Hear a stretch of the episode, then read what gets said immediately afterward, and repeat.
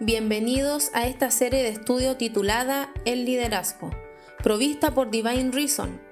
Hoy estamos compartiendo la lección sobre Jesús, una propuesta contracultural, en la que sus discípulos son reeducados sobre su concepción jerárquica de liderar. El reino de Dios propone un liderazgo espiritual basado en el servicio, en la humildad y el amor.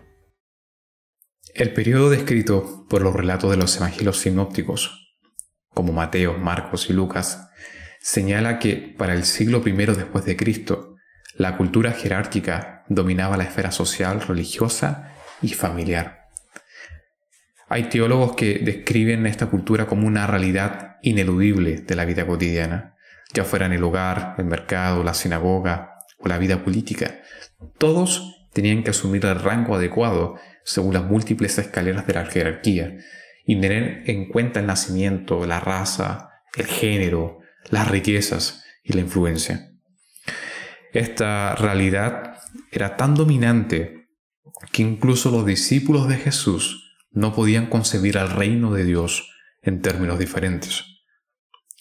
Por esta razón, los registros neotestamentarios dan cuenta de la actitud de Jacobo y Juan, los cuales manipulan a su madre para que le solicite a Jesús los lugares de mayor poder en su reino venidero. Y esto lo podemos encontrar, como dije, en los evangelios sinópticos. Marcos, capítulo 10, verso 32-41. Mateos, capítulo 20, 17 al 18. Lucas, 18, 31, 34. Ahora, este es un escenario adecuado para que Jesús revolucione el liderazgo de su época mediante el discurso educativo sobre la grandeza y la aplicación de estos principios del liderazgo espiritual. De acuerdo con la interpretación de los textos hebreos, los judíos del periodo intertestamentario reinterpretaron el concepto del ungido, que era un término que se le otorgaba tanto a reyes como a sacerdotes en el periodo viejo testamentario. Ahora, esto fue realizado, esta reinterpretación se hizo mediante el método Midrash, que fue utilizado para las profecías del Antiguo Testamento. El desarrollo de esta imagen mesiánica se vinculaba con una predicción de un rey que gobernaría no solo Israel, sino también al resto de las naciones y pueblos. En su gobierno habría justicia, paz y distribución de poderes sobre los territorios. Y es precisamente por esta razón que Jacobo y Juan buscaban un puesto de autoridad. El evangelista Marco dice que la madre le dijo a Jesús que uno se sentase a la derecha y el otro a su izquierda. Ahora, ¿qué otra respuesta podría ofrecer el mismo Mesías a sus súbditos? Evidentemente la respuesta común sería una aceptación, una acogida o bien un rechazo. Pero esto debiese estar basado en las competencias que estos presentaban, que Jacobo y Juan tenían.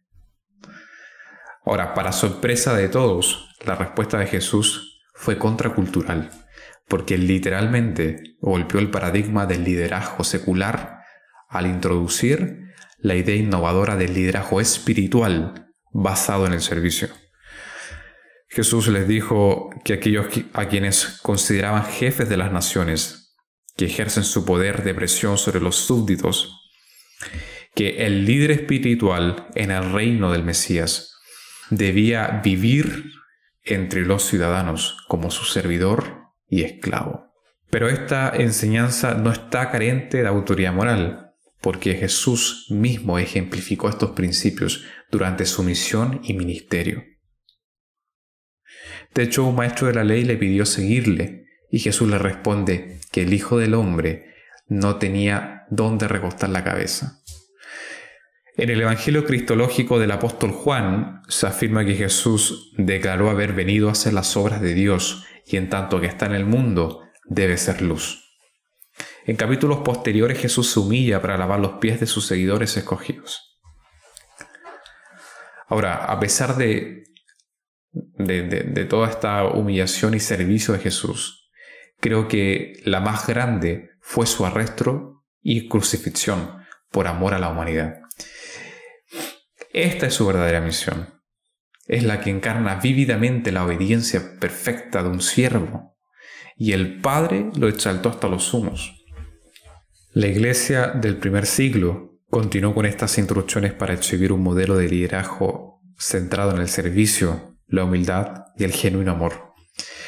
Es de extrañarse entonces que las congregaciones modernas pongan tanto énfasis en liderazgos protagónicos, utilizando las figuras de autoridad para cargar el ministerio pastoral y relegando a la Grey a ser simples hacedores individuales y sustentadores económicos de la predicación de la palabra de Dios. Consolidar una comunidad de cristianos bajo este esquema debilita y suprime la función formadora de sus miembros y junto a ello la misión transformadora de la Iglesia de Cristo en la sociedad. Los dones espirituales son para la edificación de la comunidad, pero quedarían inhibidos, por ejemplo, si el carácter de los feligreses fuese inmaduro, inexperto o pecaminoso.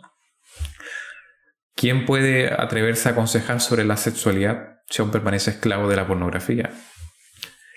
¿Quién puede compartir el Evangelio de salvación y poder si aún desconfía de las promesas de Dios?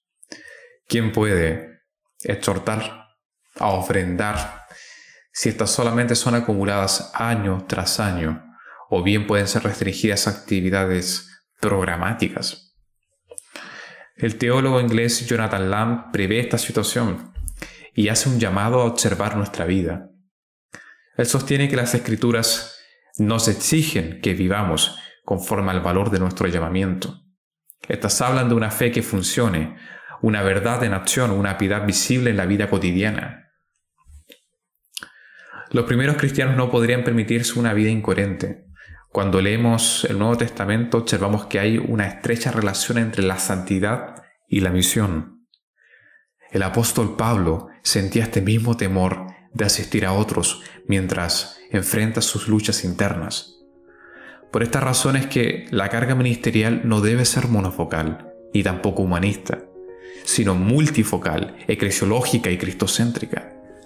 La comunidad local debe estar sana e involucrada en los aspectos relevantes de su misión. Para ello, hay un modelo que integra cuatro disciplinas bíblicas, a saber la consejería, el discipulado, la mentoría y el coaching cristiano. Estas son útiles para restaurar, reconciliar, santificar, asesorar y entrenar a sus miembros. Esperamos que esta enseñanza haya sido de bendición para tu vida. Si quieres seguir aprendiendo, no olvides seguirnos en Instagram como Divine Reason. También puedes acceder a nuestros diplomados ingresando a nuestra página web www.divinereason.cl.